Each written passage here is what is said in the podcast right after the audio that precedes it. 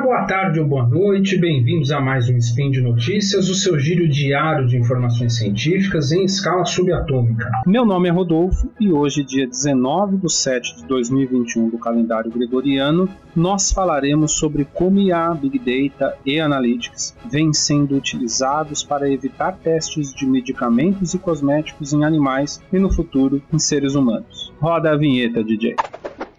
Speed Notícias.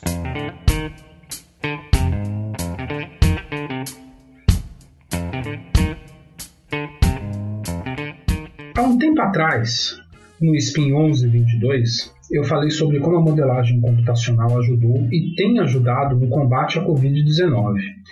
E hoje, pensando em expandir o entendimento sobre o tema, voltamos a falar sobre como essas ferramentas vêm sendo utilizadas para evitar ou diminuir a etapa de testes em animais para cosméticos e medicamentos. É sabido ainda mais agora, em época que a metodologia de testes de medicamentos e vacinas foi tema tão recorrente na mídia, que o desenvolvimento de medicamentos e até mesmo de um cosmético tem fases de teste. Essas fases passam por teste in vitro, teste em animais e, se aprovado, teste em humanos.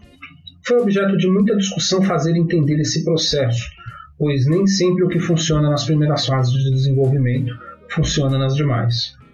Existem muitas variáveis complexas para serem avaliadas no processo de homologar uma substância, medicamento ou cosmético, que devem ser estritamente observadas pelas áreas de pesquisa da indústria. Por isso, o teste em animais tem importância. Esses testes são uma forma de confirmar a segurança e eficácia de muitas dessas variáveis antes de levar o teste a seres humanos. Mas não por isso essa atividade deixa de ser uma prática cruel, cruel com os bichinhos. Se você é vegano ou se importa com sofrimento animal e proteção à vida, esse pode ser um tema que te interesse. Existe inclusive um selo para a indústria cosmética de cruelty free, que dá bons indicativos de empresas alinhadas com esses valores ou que estão tentando fazer essa transição. Uma das formas de reduzir ou eliminar o teste em animais é utilizando inteligência artificial, Big Data e Analytics para executar modelos matemáticos com base num volume gigantesco de dados que conta com informações de moléculas e dados disponíveis de testes anteriores. Os modelos, em alguns casos, obtiveram resultados melhores que os testes em animais. Em um dos testes, o modelo reproduziu 87% dos resultados de testes em animais. Esse percentual ele é maior do que os próprios testes repetidos em animais, que, segundo uma revisão da literatura, consegue reproduções em até 81% dos casos. Alguns desses modelos são construídos com base em processamento de linguagem natural.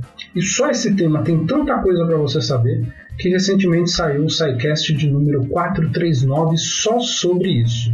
Corre lá para saber mais. Vale, entretanto, ressaltar que, apesar de promissor, os modelos têm limitações de uso irrestrito.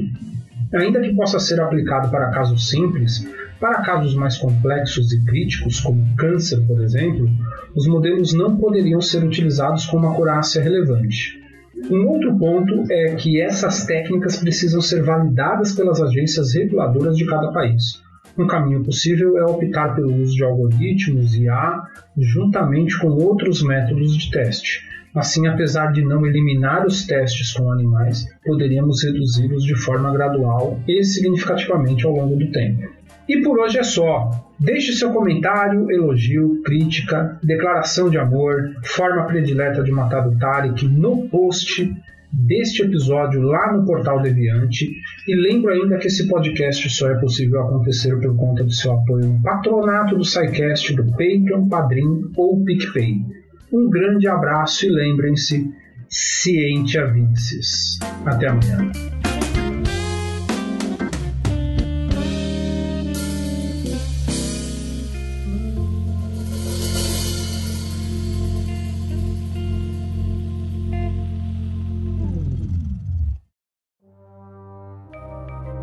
Este programa foi produzido por Mentes Deviantes. deviante.com.br